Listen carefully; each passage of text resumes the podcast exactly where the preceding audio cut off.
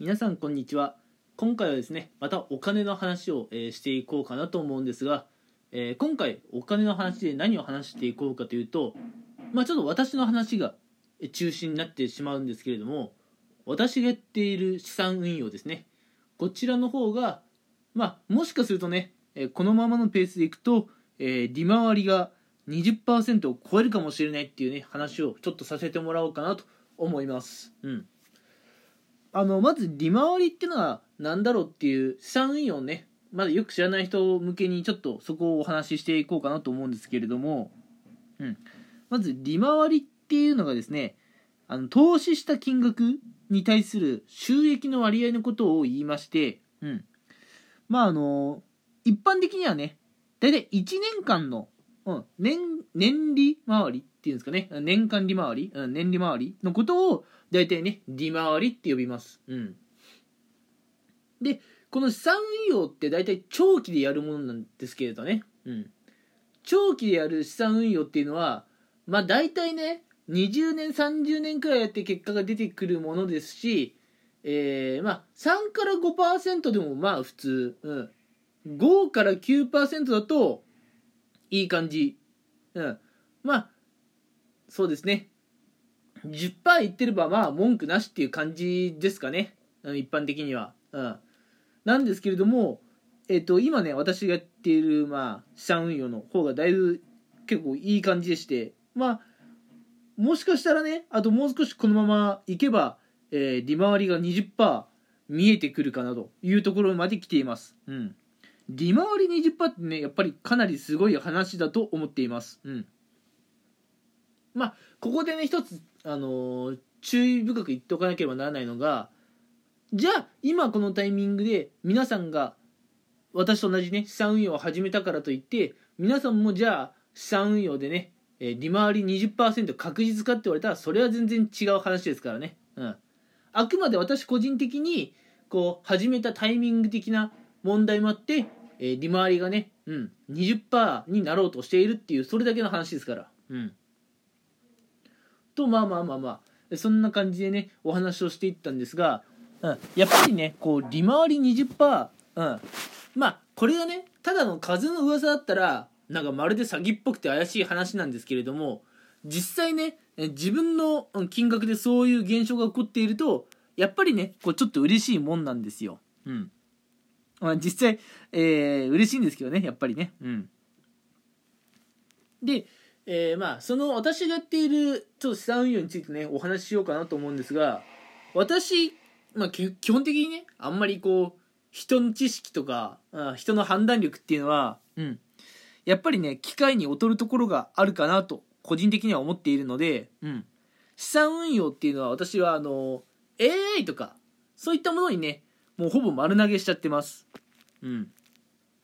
で私がやっている資産運用っていうのが、まあ、AI がね自動で、まあ、やってくれる、まあ、ロボアドバイザーってやつをやっているんですがまあロボアドもね、うん、今日本でもちょいちょいまあ種類が増えてきているという状態です。うん、でその中で私がやっているのが、まあ、ウェルスナビですかね。うんまあ、事前にしっかりリサーチとかもしてウェルスナビがねなんとなく利回りが一番良さそうだというふうにね、うん、まあなんとなく想定はしていたんですけれどもやっぱりね実際始めてみて他の、えーロボアドバイザーロボアドのね資産運用よりもやっぱ実績の方が良かったと、えーいうのが本音です、うん、実際ネットのニュースなんか見ていてもねちょいちょいウェルスナビが取り上げられることが増えてきました。うん。まああのもしね資産運用に興味持っている方がいたらもちろんね、えご自身で入念にリサーチをした上で始めてほしいなと思うんですが、うん、まああのロボアドっていう選択肢もねまあ結構いいんじゃないかなと思います。うん。まあロボアドのね詳しい話はまあ昔話しているので今回は割愛するとしてまあ私がねロボアドを始めた、うん、ウェルスナビを始めたタイミングも良かったのかなとは思うんですが、えーまあ、そちらの方でねあともう少しで利回り、えー、20%というところが見えてきそうだという話をね今回はさせてもらってますと。うんまあ、あのやっぱ資産運用って長期で結果を出すものなので今ねこう利回り20%だからそのね、まあ、収益分を全部こうなんだろう自分の手元に落としてこようとは思わないですけれどもまあやっぱりね資産運用を早め早めのうちにねやっておいてよかったなというのはね今ものすごく実感しています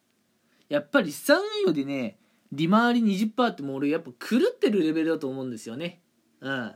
めちゃくちゃ狂ってるレベルだと思っていてすごい、え、ことだと思っています。うん。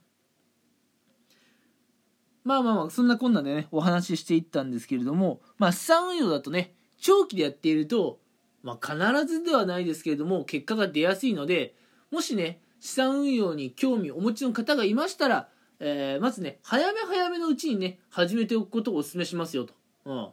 もちろんね最初のうちはねあまりうまく結果が出ないこともあると思いますがそういったこともひっくるめて資産運用です、うん、長い目で見れば、えー、うんまあ、大体はね、結果は出てくると思います。資産運用。うん。それとね、資産運用も、まあ、当たり外れと言いますか、結果がしっかりま出ているところ、出ていないところを、事前にね、リサーチして始めるのがいいでしょう。うん。なんとなくね、うん。調べもせず資産運用を始めてしまうと、え20年後、30年後のね、結果というところでね、え思わぬ差が出てくることがあります。うん。なのでね、どこが一番適しているのかなっていうのはねしっかり情報収集した上で資産運用を始めてもらえればと思いますということで今回はまあ本当にね私の話が中心になっちゃったんですけれども、うんまあ、私は20代のうちから資産運用をやっていて、うん、でその資産運用がね、えー、このまま順調にいけば、えー、利回り20%いきそうだと。やったっていうねもう完全にね私個人の話をしていました。でこっから皆さんに伝えたかったのはえー、どうせ始めるんであればね、えー、早め早めに、えー、若いうちから始められるのであれば始めておいた方がいいですよっていうことと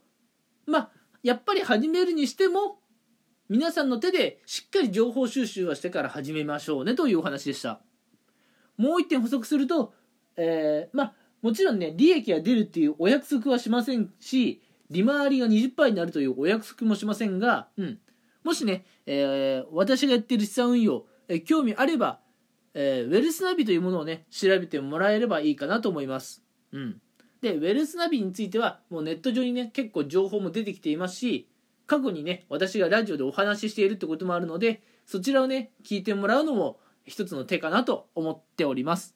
ということで、え、今回はこの辺にしたいと思います。聞いてくださりありがとうございました。